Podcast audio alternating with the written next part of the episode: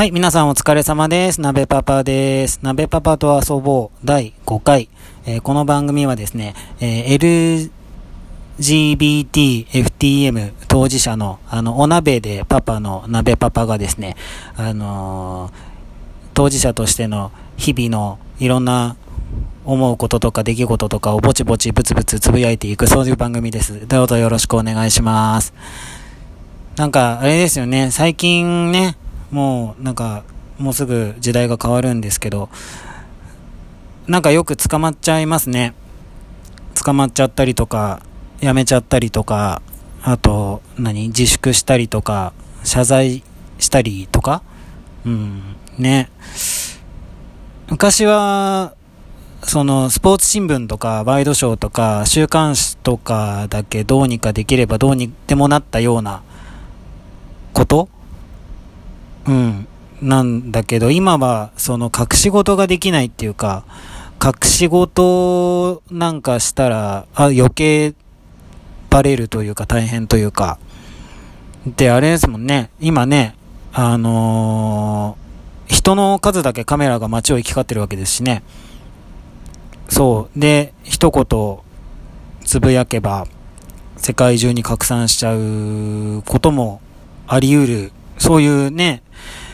うん、もう、いいとか悪いとかじゃなくて、そういう時代じゃないですか。だやっぱその裏表とかね、隠し事とかしたら、もう、あれ、なんかダメな時代なんだなって、うん、良くも悪くもね、うん、もう時代が求めてないっていうか、その、うん、ね、でも、まあだからってね、成人君子でいる必要もないと思うんですよね。なんかその、清廉潔白とか成人君子みたいなことを、あの、人に求める人が、なんか多いかなって思うんですけど、あの、だって、そりゃね、あの、人に迷惑かけたり傷つけたりっていうのは全然、全然良くないし、もちろん許されないことなんだけど、でも、あの、その、うんそんなにね、人だから、人間だから、あの、そんなに清らかでいるわけにもいかないというか、うん、その、今ね、すごい魅力的で光り輝いてるような、もう、ね、方だって、その過去にはいろいろあったりするじゃないですか。うん。ね、その、ほら、人間のさ、ゴールなんてどこって言ったらもう果てしない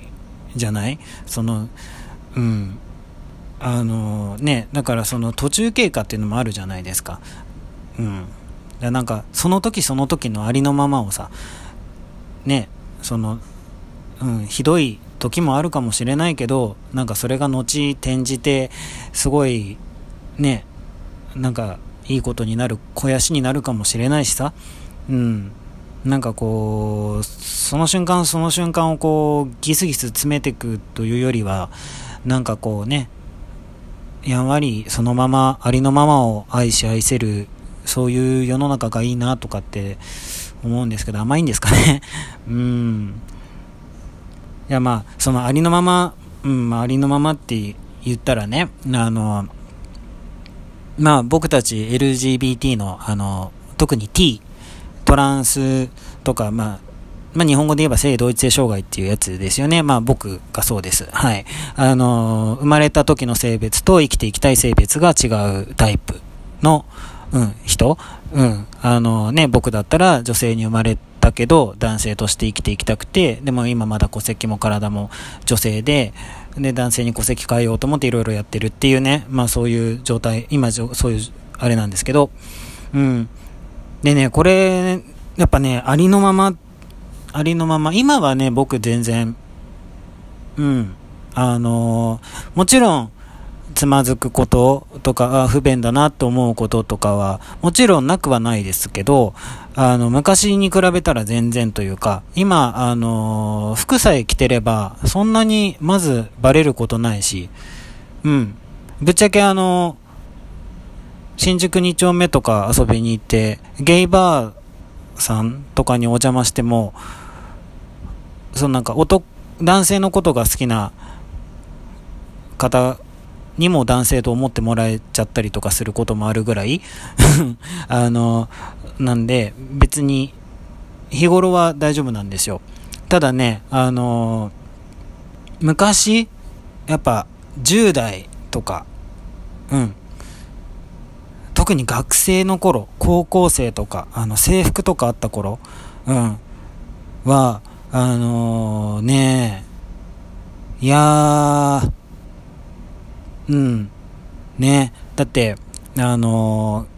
ー、10代でそろそろなんか自我というか、まあ自分の心が定まってきてて、なんかどうしても自分のことは女性だと思えないというか、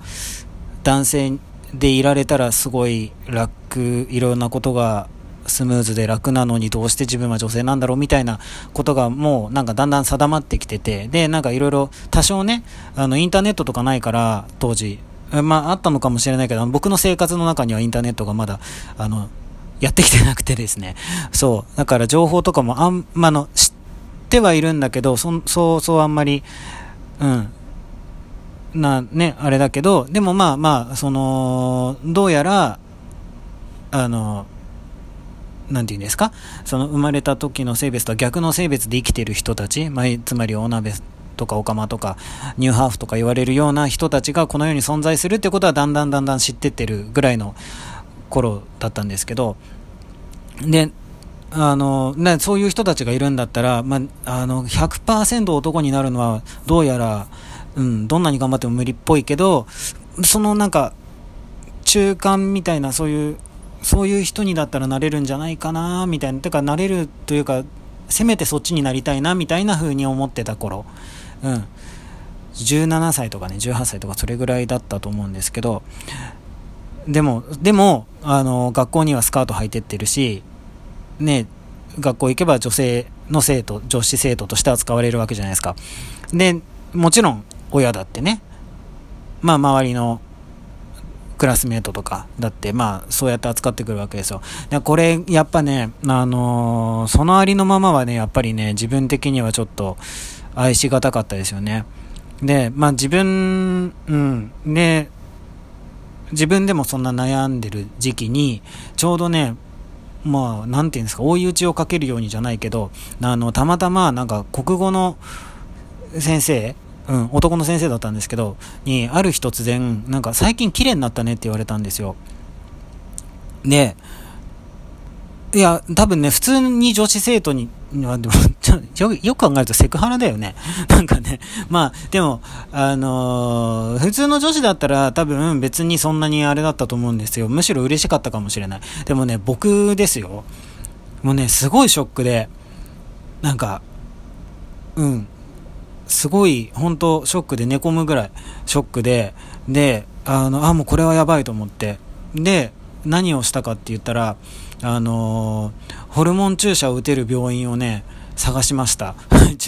18歳、17歳かな。うん、もちろん親にも内緒で。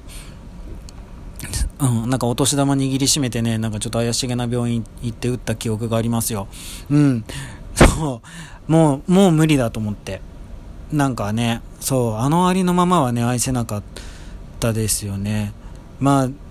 でもね、まあで、結局僕、その先生に何したかっていうと、ちょっとね、仕返しをしたんですよ。いや、仕返しっていうかね、そう、あの、まあ、その場で言い返すことができなくて、説明することもできなくて、でもなんかもうもやもやして、すごいもやもやして、で、その先生の授業、小論文だったんですよ。なんか小論文のしかも発表がある授業で、なんか1人3分とか5分とか、なんか持ち時間があって、なんか題お題は何でもよくて、で、なんか自分で調べてきたことっていうか自分で文章にまとめてきたことをあのみんなの前で発表するってそういう授業をたまたまね、その先生がやってたから、その先生の授業の自分の番の時に、あの、性同一性障害についてっ、つって発表して、で、自分はそうです、つって カミングアウトの場にしちゃったっていうね。もう、あの、先生も目白黒させてたし、もう、あの、クラス中、あれだと、まあ、でもね、あれはね、言ってよかったですね。言って、なんかね、クラスっていうか、うん、あの、クラスのね、反応がね、3つに分かれたんですよ。それまでだから、なんかね、妙、妙に怪しい人だったの、僕。その、噂はいっぱいいろいろなんか、レズらしいとか、うん。あの、変態らしいみたいな噂はね、ちらほら、ちらほらってか結構ガンツリ流れてて、あいつ何なのみたいなね、あれだったんですけど、まあ、そのカミングアウトしたことによって、なんか応援してくれる人と、もう絶対ありえないっていうか、あの、アンチ、あのー、攻撃したいぐらいありえないっていうアンチの人と、あとは、あの、別にどっちでもいい人、うん、の3つに分かれて、あの、その後のね、学校生活がすごい送りやすくなったっていう。うん。ね、なんか、あとは、みんなの前で言ったことで、なんか自分でもスッキリしたっていうかね。うん。あの、あ、やっぱ自分はそうなんだっていうね。また、うん。思えたから、うん。まあ、良かったんですけど。で、まあだからそのさ、ありのまま、ね、いろんな、そう、そうだね。だからあの時に自分のありのままを愛せるようになりかけた大きな出来事だったかもしれないな。今話しててそういえばと思ったけど。うん、そうね。まあ、いろんな人がいて、いろんな人のいろんな状態があるけど、うん、全部さ、きっと意味があることだし、そのありのままをみんなね、自分と周りと知らない人も、うん、愛し合えたら、そういうね、世の中がいいなって思います。っていうところで、あ今日もまた時間がなくなってきちゃったので、ここらで今日も失礼したいと思います。はい。それではまたぼちぼちやっていきますので、またよかったら聞いてください。よろしくお願いします。バイバーイ。